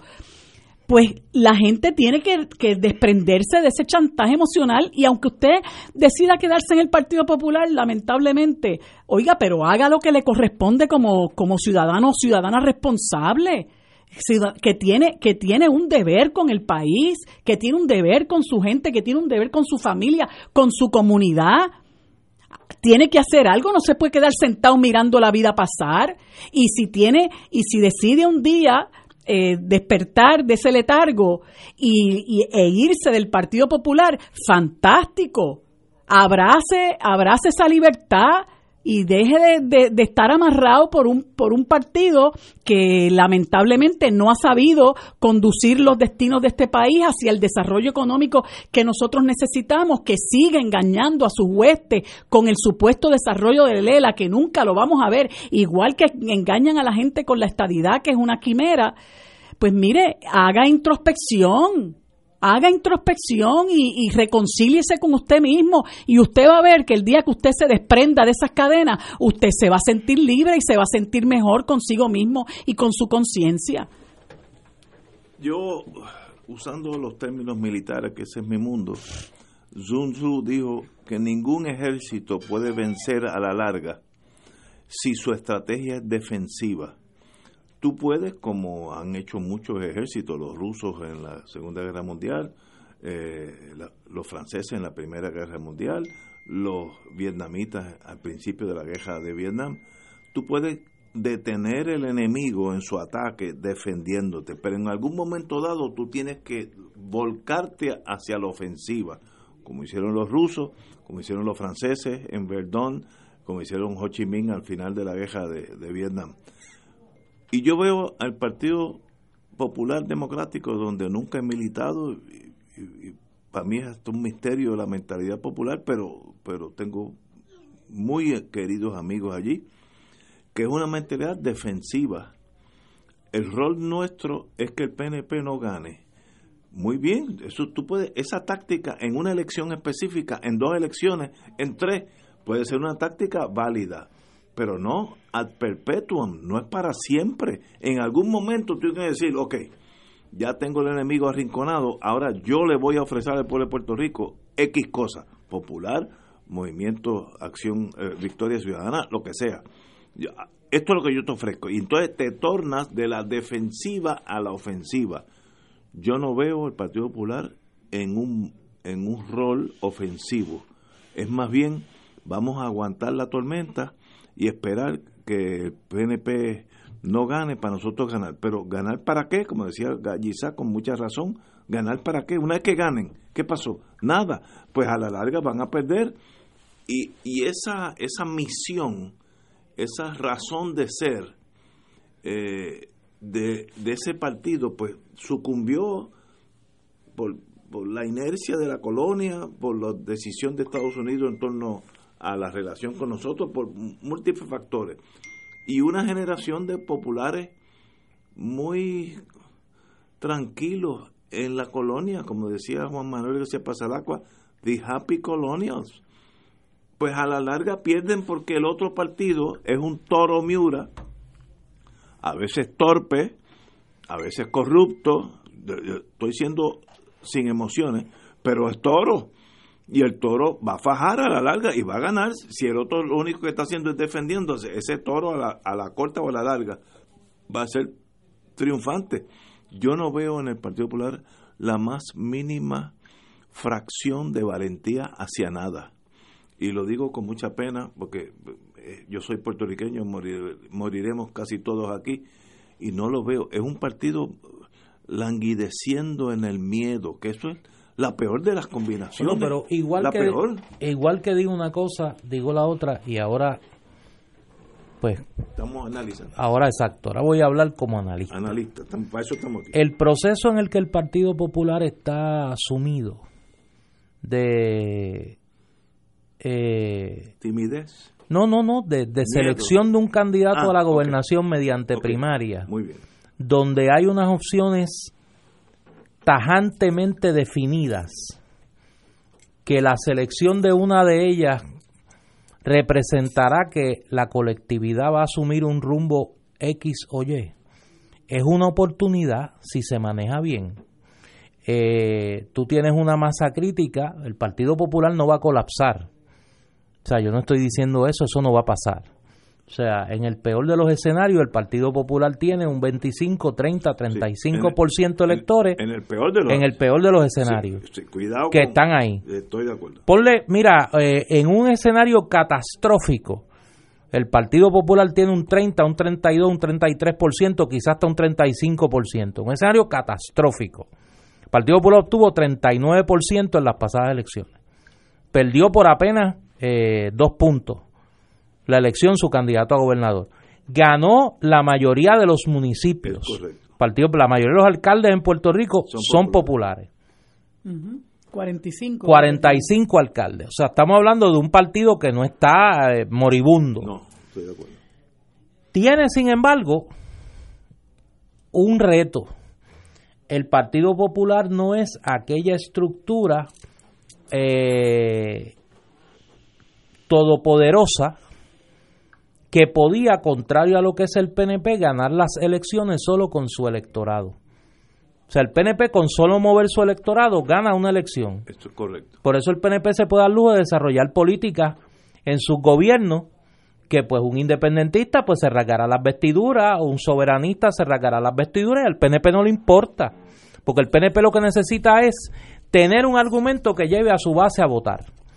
El Partido Popular, por lo menos, desde la década de los 80 necesita para ganar sumar votos más allá de su base, su periferia y un poco más allá. ¿Y cómo se hace eso? Bueno, por eso hay una gente en el Partido Popular y me parece que la primaria va a ser definitoria en eso que cree que mientras más el Partido Popular se parezca a esa colindancia entre el Partido Popular y el PNP, mayor posibilidad hay de sumar electores al Partido Popular. Hay otro sector que cree que mientras más el Partido Popular se parezca a esa colindancia liberal, soberanista, puertorriqueñista, eh, independentista hasta cierto punto, más posibilidades tiene de ganar porque ese electorado tiene una mayor movilidad política que el electorado que está en la colindancia del PNP y el Partido Popular. ¿Por qué? Porque el PNP tiene una, tiene una base política mucho más homogénea, mucho más sólida. Pues mire, esos dos rumbos tácticos de cara a la elección del 2020 se van a definir en la primaria del Partido Popular. Estoy de acuerdo. Y ahí, como se conforme ese, ese liderato del Partido Popular, en términos de esa candidatura a la gobernación, en términos del manejo de ese proceso, que es la primera vez que el Partido Popular se enfrenta a una primaria para la gobernación de esa naturaleza, como se maneje la selección de los candidatos a los demás puestos en el Partido Popular. Tú tienes, por ejemplo, para la candidatura a comisionado reciente hasta ahora dos preaspirantes que son básicamente del mismo sector ideológico del Partido Popular. Tú vas a tener unas candidaturas a la legislatura que veremos a ver cómo se van conformando en términos de esas dos maneras de ver hacia dónde debe de ir el Partido Popular. Y entonces uno tendrá que uno tendrá que observar desde afuera en este caso cómo ese proceso define no solo el Partido Popular de cara a las elecciones del 2020, sino el Partido Popular como una potencial alternativa de gobierno al PNP. O sea, yo creo, y ahora estoy siendo analista, todo el mundo sabe dónde yo estoy, pero me parece que en ese sentido, desde el punto de vista politológico, ese es el reto del Partido Popular. Claro, un Partido Popular con su base diezmada, con un reto de un movimiento que puede apelar a unos sectores de la periferia e inclusive de la base blanda del Partido Popular, como Victoria Ciudadana, con la apatía que puede generar la certeza de un triunfo del PNP en el electorado no solo popular, sino en el electorado independiente. O sea, hay una serie de circunstancias que el Partido Popular y la oposición política, porque aquí puede pasar cualquier cosa de aquí a noviembre del 2020. O sea, yo no descartaría nada en este momento en términos de las posibilidades electorales de cada cual. Lo que sí creo es, y en esto yo creo que hasta el más fanático de los populares lo tiene que admitir, el Partido Popular vive un momento crítico de su historia y tiene decisiones que tomar que van a marcar eh, su rumbo futuro inmediatamente después de la primaria. Más allá, y es lo que yo creo que mucha gente en el liderato del Partido Popular no, no ha entendido, más allá de la victoria o la derrota en la elección del 2020. Yo creo que de lo que estamos hablando es mucho más allá de eso. Vamos a una pausa y regresamos with Crossfire. Fuego Cruzado está contigo en todo Puerto Rico.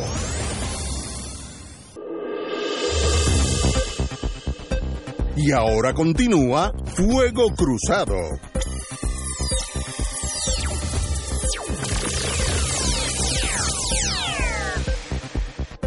Amigo, amiga, el Partido Popular, y, a mí se me hace difícil analizar el Partido Popular porque de verdad que es enigmático para este servidor, pero tiene una decisión difícil de tomar y la vamos a ver cuando se desborden en las primarias.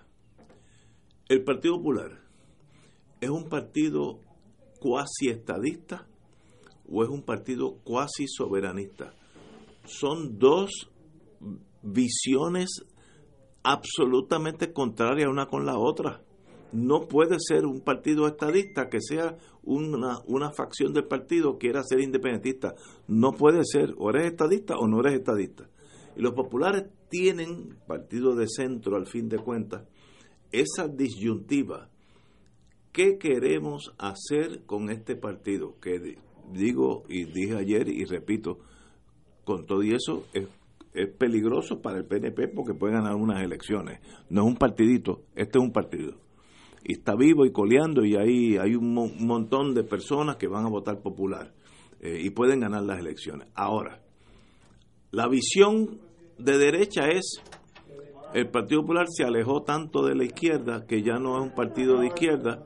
donde la victoria del Partido Popular está en la colindancia con el, el derechismo que, que entra al Partido Nuevo Progresista. Me han dicho las personas que tienen mucha valía, son pensantes y son inteligentes.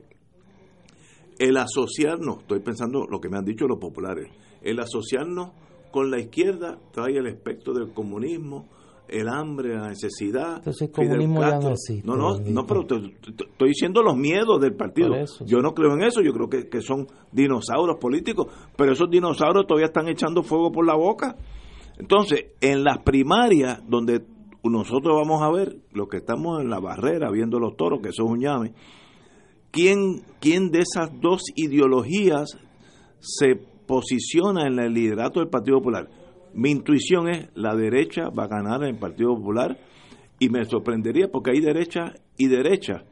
Eh, si gana Prats es derecha extrema, si gana Batia es centro derecha, pero por ahí va, por ahí va a estar. Ah, que con eso le puede ganar o no al partido al partido nuevo. Mire, es posible. El partido nuevo tiene la desventaja que se autoflagela y, y pueden destruirse porque el partido nuevo pierde por sus propias hechuras.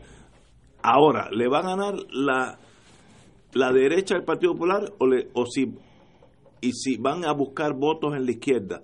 No enajenan la derecha al Partido Popular, que es tan grande como la izquierda. Eso es un problema que el Partido Nuevo no tiene, el Partido Independentista no tiene, Movimiento Victoria eh, Ciudadana, si es, si es que se registra, tampoco tiene. El Partido Popular es un, un de centro y tiene que mirar para los dos lados, que eso no es fácil. Pero fíjate, más allá... A menos que venga un líder que sencillamente, como una gran sombrilla, le dé paz a todo el mundo. Ese líder no existe en Pero yo creo que más allá de, de...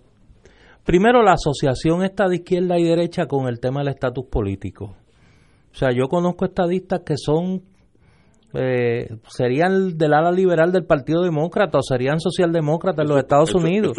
y, conozco independentistas que se verían muy bien en un meeting de Vox allá en España y se van a un meeting de Vox y están lo más comoditos. o sea, que no, o sea, cuidado con esa con, esas definiciones. Ahora, yo creo que aquí más allá del tema de, de izquierdas y derechas y del estatus, hay un gran reto que va más allá de, del Partido Popular. El PNP, no hay duda, ahí están los números, es el partido hegemónico en Puerto Rico en este momento. Estamos de acuerdo. Eh, tiene la base electoral más sólida, tiene un, una base más ancha, más grande, y hay una franja de electores en Puerto Rico que para bien o para mal no se sienten convocados por el discurso político tradicional. Eh, eso cruza edades, eso cruza ingresos. Hay unos perfiles más o menos identificables de dónde están esos electores, eh, que sencillamente no dependen del gobierno, el gobierno no es crucial para su vida cotidiana, eh, tienen acceso a la información, no son los hijos de la Guerra Fría, o sea, no tienen, no, no, para ellos Gorbachev, tú le dices Gorbachev y no sabes ni de quién le estás hablando. Este, y estoy hablando del último, de los muchachos de la Unión Soviética, o sea, ni, no te vayas para atrás, Brezhnev y, y Khrushchev y Kosygin y todos los demás. Para los que la función política raya en lo tóxico. O sea, hablarles de política es como que como tóxico, como, como si fuera este algo que los que, que, que, les hace daño. O sea, tienen alergia a la política. En ese electorado, porque tienen edad para votar, están inscritos, cuando decide votar se comporta lejos de lo que es el discurso de la clase política tradicional. Y ahí el gran reto de la oposición política es cómo tú llegas a ese electorado que cuando tú lo encuestas rechaza, por ejemplo, la Junta de Control Fiscal, eh, y tiene un perfil liberal, ¿no? Tiene un perfil liberal, tiene un perfil eh, no es socialista, cree en la economía de mercado, eh, le parece bastante repelente las cosas que ve en unos modelos que asocia con la izquierda política en Puerto Rico y con el independentismo, aunque crea en la independencia eventual para Puerto Rico. El Partido Popular le parece un ente del pasado. Eh, el PNP pues está claro que para allá no mira, pero no se siente convocado a votar. No se siente convocado a poner su empeño en transformar al país. ¿Por qué? Porque perdió la esperanza que la política pueda transformar la sociedad. Y yo creo que es ahí, ahí está el gran reto de la oposición política en Puerto Rico. ¿Cómo tú mueves ese sector del país que le duele el país, le molesta el país, pero más le molesta la política? Más le molestan los políticos. Más le molesta lo que lee y lo que escucha. Esa gente no oye en Fuego Cruzado. Para darte un ejemplo. No, oye en Radio AM. Le repele. Le repele. Le repele eh, la titerería política. ¿Y, ¿Y cómo no hace para traer todas esas ovejitas eso, eso. a la finca? Por eso es que yo creo que esa gente son los que piden, lo único que le piden al gobierno es que funcione que si yo voy al sesco, no tenga que empeñar mi vida y hacienda en estar allí. Llegar a las 6 de la mañana. Por eso, que las escuelas funcionen. Y le molesta ver que el gobierno solo sirve para enriquecer a una gente que no tienen los méritos ni la preparación para hacerse rico en el mundo privado. ¿Por qué? Porque para ese electorado su vida se mueve en el mundo privado. Ese electorado no le teme al éxito porque lo vive. Y, viene con esa y viene con esa visión. Quiere, quiere un gobierno eficiente. Mm. No quiero un gobierno, o sea, no quiero irme allá este eh, a picar caña allá en, en Cuba. O sea, porque así te lo dicen. O sea, esa es la mentalidad. O sea, yo creo en la economía de mercado, creo en ponerme buenos trajes, yo creo en trabajar, yo creo en tener una buena casa. Ahora, quiero un gobierno que funcione. Estamos de acuerdo pero en, eh, a ese elector, a ese elector la nostalgia no le llega. O sea, hablarle de Hernández Colón es hablarle de, Game of Thrones, tú sabes, de una cosa que pues eso es eh, el mundo de la fantasía para mí. ¿Y qué uno hace si está a cargo de un movimiento político para que esas personas se interesen en la política? eso yo no te lo voy a decir. Ah, no, bueno. no, pero, yo no te lo voy a decir. Es una pregunta lógica. Ya te he dicho mucho. Te he dicho mucho. ¿Por qué esa gente están a la deriva? No se trata, te voy a dar un la, no se trata de mover a los que están, se trata de mover a los que no están. Yo diría que en Puerto Rico puede haber... Porque los que están... Ya eso se están. Están. y eso ya difícilmente los mueve. yo, este es mi, mi, mi creatividad. En Puerto Rico debe haber 100, 200 mil personas jóvenes que no están ni inscritos, ni inscritos ni le interesa inscribirse. Si tú puedes lograr que la mitad de esa gente se inscriba, tiene un movimiento gigantesco, son 100 mil votos. Ahora, yo hay mucha gente que no le ve ni el valor. No, nada, nada, llevan tanto tiempo en eh, una precariedad, un dolor. en una precariedad económica, en una precariedad social, en una precariedad cultural, en un en un en una sobrevivencia que no le ven valor al poder que tiene tú ejercer el voto, no le ven valor al poder que tiene integrarte a las luchas y a la resistencia, no le ven valor porque ya están acostumbrados a esa precarización de la vida. y entonces nos tratan, eh, la desmoralización es tan grande que todo el que les viene a hablar de algo que les suene a política, inmediatamente sacan el barrecampo y todos son iguales, ¿no? y ah, ustedes lo que quieren es treparse, como lo he oído yo, usted lo que, lo que ustedes lo que quieren es treparse para robar o y yo digo, yo digo, bueno, bendito, si a esta altura de mi vida yo estoy esperado tanto tiempo para treparme para robar, pues caramba. pero es que no creen en nadie. nada, nada, Ajá, nada, entonces nada. precisamente por eso, porque no creen en nada, aunque tú le vengas co- vengas con un discurso distinto, tratando de alentarlos, de darles esperanza, de animarlos a que se integren al ejército de gente que puede construir un mejor país, no tienen no tienen esperanza. Bueno, no, por eso es que te digo, y, y ahora eh, analizo, analizo mi lado.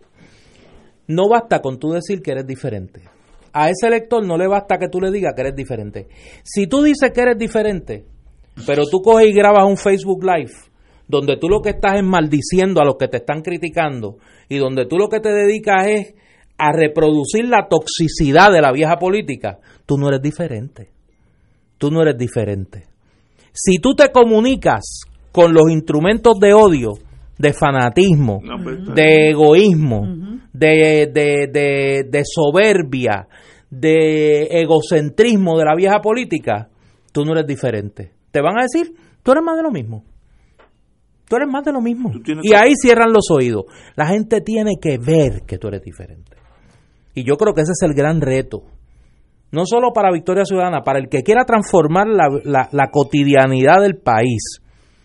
Muñoz ganó en el 40 porque se pudo comprobar que era diferente, porque dijo que, que no iba a aceptar los carros cuando llegara a la presidencia del Senado y no los, no los, no los aceptó, porque juramentó que iba a aprobar 12 leyes en la primera sesión de 1941 y las aprobó porque le demostró a la gente que era diferente. Y la- el banco a donde giró el Partido Popular por 28 años fue esa primera confianza que el país le tomó. Y definitivamente el país hace tiempo que perdió la confianza, no solo en los que están, en los que pueden venir. Porque Pero- le han fallado ya demasiadas veces. Pero ¿y por qué tú no reproduces esa esperanza que yo creo que todos los puertorriqueños de los tres partidos mayoritarios lo, lo están lo- eh, la, la quieren oír? Vamos a tener un gobierno que solamente enfoque en el bienestar de los puertorriqueños con una honestidad sencillamente incuestionable. ¿Por, por qué nadie se va por ese sendero? Porque todos estamos buscando eso, todos los puertorriqueños queremos estar en un cuatrenio donde la gente no se han arrestado por el FBI, por robarle, etcétera, etcétera. Eso sería una gran, eso sería una transformación revolucionaria en este país. no. Que Puerto Rico tuviera un gobierno que en cuatro años ningún funcionario no hubiera un arresto. o por lo menos a la primera que señalaran a uno, tú lo despides, lo refieres al FEI, lo refieres a las autoridades federales, ofreces la prueba y dices, mi gobierno nadie va a robar, ni mi madre va a robar. Eso es una táctica para atraer Por eso, ese electorado que está fuera del pero mundo para político. eso Pero- tú tienes que ¿Y buscar, tienes que ganar, no basta decirlo. Ah, bueno, ok. Tienes que hacerlo porque la gente está en un estado de apatía, de escepticismo, de Aunque lo cinismo. diga decir, este, este No, no, lo basta está yo diciendo creer- para ganar. No, porque tú grabas un Facebook Live y vas, yo soy honesto, la gente no te va a creer. No. Es que es verdad. O sea, el nivel de escepticismo, de cinismo que tiene el electorado va a llevar a que las elecciones sigan siendo elecciones como en Chile en la década del 60, de tres tercios. Y que va a ganar el que gana un chispitito más del 30%.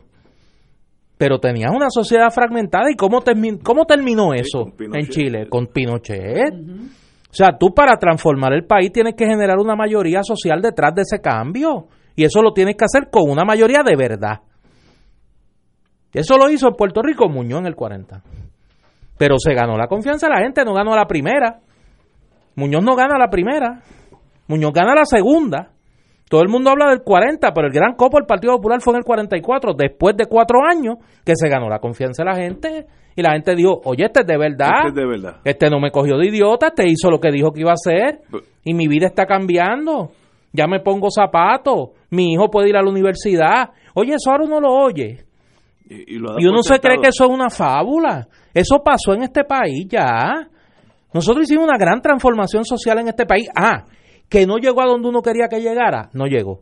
Pero le cambió la vida a la No, gente. a- le cambió la vida a la en- gente. en eso- Y aquí hay que volver a cambiarle la vida a la gente y la gente tiene que aprender a confiar otra vez que desde la política se puede cambiar la vida de la gente.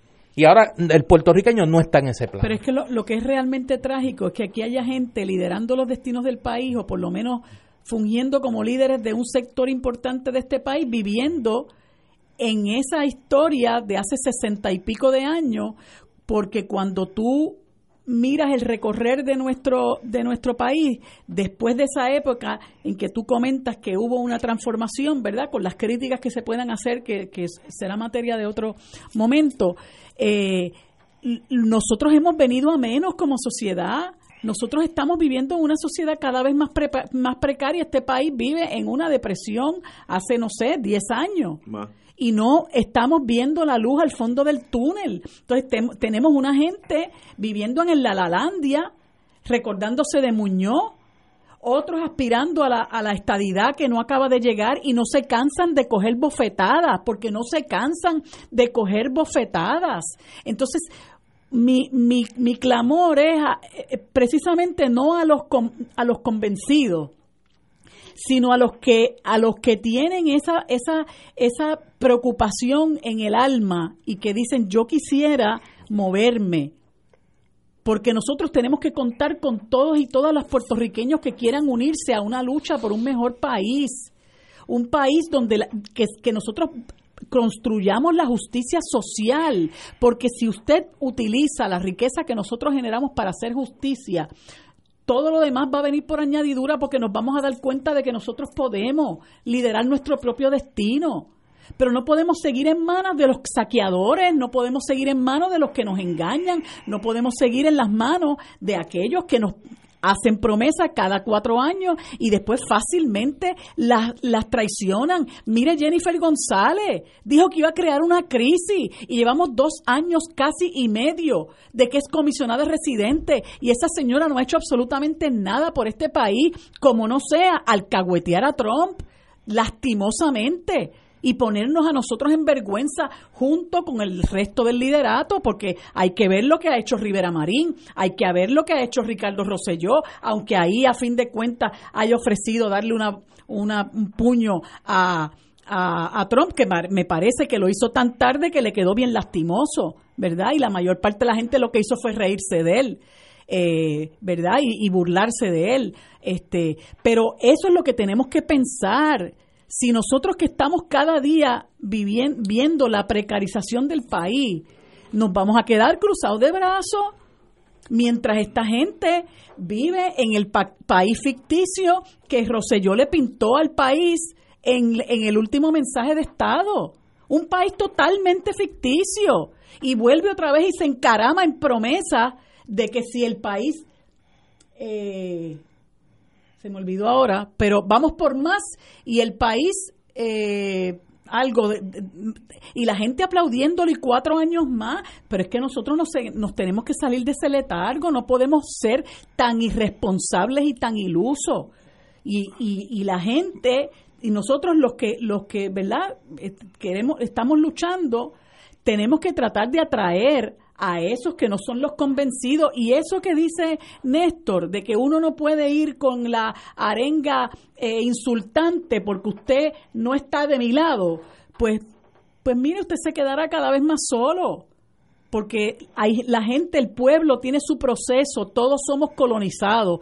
Unos lo son más y otros lo son menos, pero todos lo somos. Yo no creo que aquí nadie tiene la, la franquicia de, de de la, de la superación del, de, la, de la colonización, todos somos colonizados, pero tenemos que, tenemos que hacer, eh, allegarnos a ese pueblo que todavía es incauto de, de todas estas personas que lo que hacen es burlarse de nosotros cada cuatro años. Yo creo que el gran reto para todos nosotros, los que estamos aquí, es cómo tú haces, qué tú haces si es por la, la, prensa, si es por la televisión, si es por persona a persona. ¿Qué tú haces para despertar ese pueblo que ya tiene una opinión? los que ya están, pues ya ni miran para el mundo político y los nuevos ni han ni se han registrado. Alguien tiene que tocar ese número, esa fuerza está ahí, es como un volcán que, no, no, ha, no, ha, explotado, pero está ahí esa fuerza. El problema es que no basta, el nivel de escepticismo y cinismo es tal que no basta con hablar. No, no, tú tienes que hacer algo. Tienes que demostrar con hechos que eres diferente. Que vas a hacer si tú repites los estilos, las conductas, las prácticas de la vieja política, la gente va a decir, eres más de lo mismo. tienes que demostrar que eres diferente, tienes que ¿Y cómo entender... se demuestra eso? Pues, Bueno, con, hechos, con, hechos, la única forma es con hechos. Vamos a una pausa, amigos, 7 menos cuarto. Fuego Cruzado está contigo en todo Puerto Rico.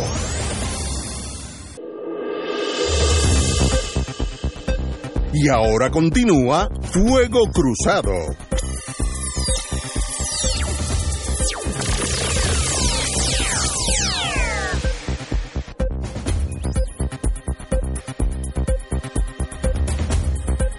Back in the US of A, compañero. Usted, Mira, eh, sí, perdóname, quería No, aprovechar para anunciarle a las personas que nos escuchan que el jueves que viene vamos a tener una charla muy interesante en la Casa Soberanista sobre el glifosato y Oye. el daño que hacen las semillas modificadas genéticamente.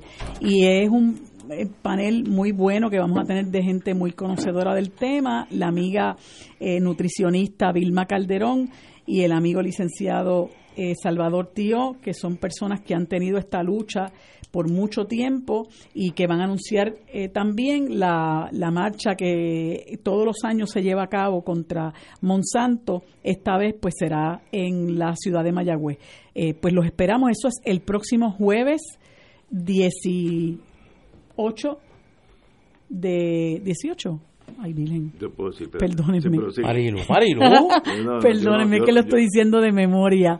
El Eh, próximo jueves, no, eh, el próximo jueves 16. 16. El próximo jueves 16 a las 7 de la noche en la Casa Soberanista. Así que los esperamos, póngalo ahí en agenda. Yo oí el programa eh, de Benny Frankie Cerezo, de paz descanse, vi a su hija que es Que ahora lo extraordinaria. maneja la querida amiga Rosana. Rosana Cerezo. Muy buen Pero- programa que y, tiene. Y hablaron de esa cosa de Monsanto. Uno que más o menos es instruido, uno no tiene idea la profundidad de estas compañías bregar con la genética de las semillas, etcétera, y crean Frankensteins. O sea, es una cosa que uno no tiene idea que eso está sucediendo eh, y uno uno asume que uno come eh, cosas saludables y va al supermercado y busca vegetales, etc. Y uno no sabe que eso puede ser eh, tan venenoso como comerse un- una chuleta de un cerdo eh, por, por, por el proceso de, de creación de la Con semilla. la chuleta no te metas. ok, sí. Hasta ahí. De- de- de- Suave, No, con el cerdo no. suave. Que ahí sí, No, pero que uno, tenemos problemas. uno no sabe que, que ese vegetal que uno compra ha sido producto de una semilla creada casi por el hombre, etcétera. Entonces, con estos glifosatos que yo ni sabía lo que, que, que existían, uno se está envenenando.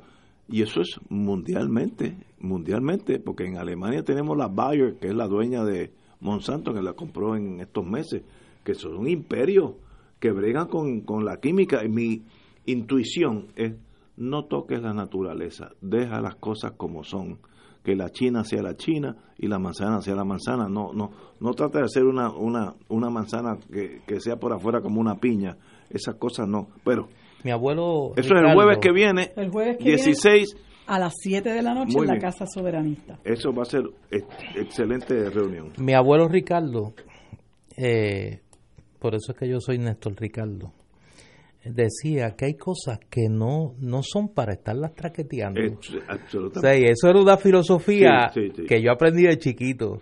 Oye, y Si la naturaleza es tal, déjela así, déjala quieta. deje ¿no? de traquetearla. Así es. Y, y el ser humano es, es- es como me dijo hace muchos años eh, un profesor de la Universidad de Maryland, el animal más peligroso en la Es faz de el ser humano. Es el ser humano. No hay duda. Muchacho, elimi- es tan peligroso que se puede eliminar él mismo, para, para empezar. Oye, déjame recordar algo así tipo Marilú. Esta noche, esta noche a las 7 Ajá, hoy. en el Colegio de Abogados, Ajá. la presentación del libro sobre el querido amigo José Enrique Ayoroa Santarí, Santaliz, escrito por el doctor eh, José Enrique Lavoy. Eso esta noche.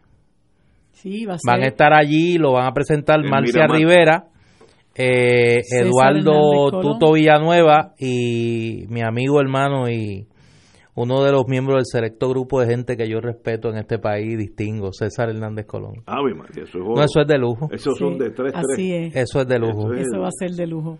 Wow. Y Oye, y una- nos pusimos a discutir y hablar de... Y no hablamos de la no encuesta. hablamos de las encuestas. No hablamos del candidato de, de, de Ignacio. Tú tienes un candidato ahí, a Washington. Tú tienes, oye, tú tienes, tú estás como los piqueros, tú tienes, tú tienes chavo en los dos números. Ay. Tú, tú pusiste peseta en los dos números. Sí, está como aquel como Malgaro. Sí. No, tú tienes, tienes, tienes. Eh, Tú, tú le apuestas a todos los caballitos.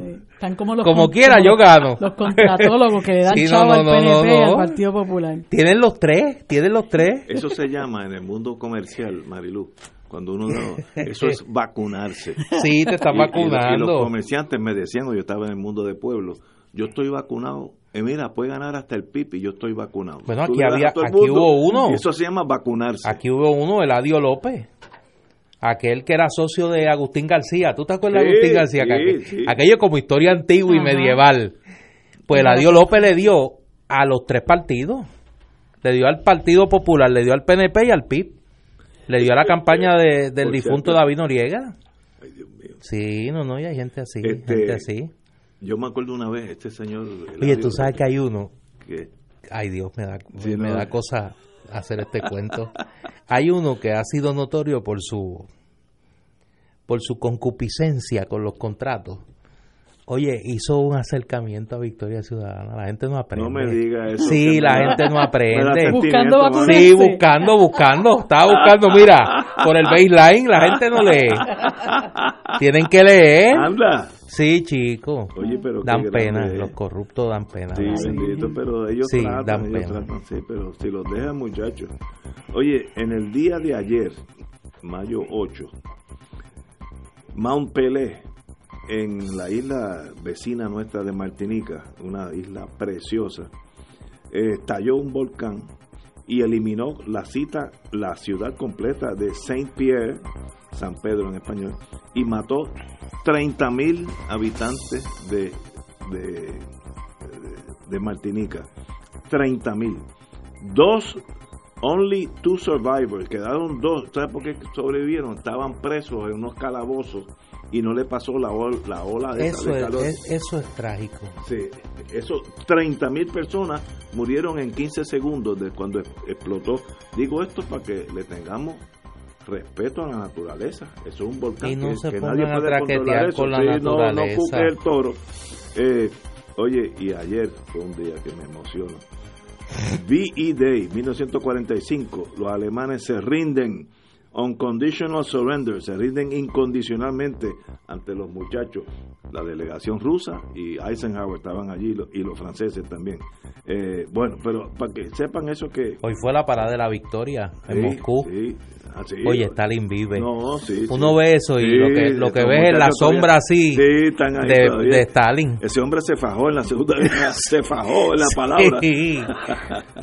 Y hoy, 1980, se erradica del mundo entero la viruela, smallpox. Oye, una cosa que tuviera dicho, que tuviera dicho Carlos aquí.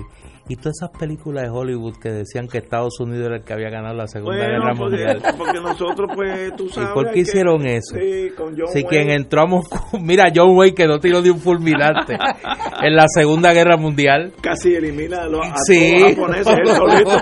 solo. Señores, tenemos que irnos. Así que hasta mañana. Gracias, Marilu, como Gracias siempre. Hasta mañana, amigos.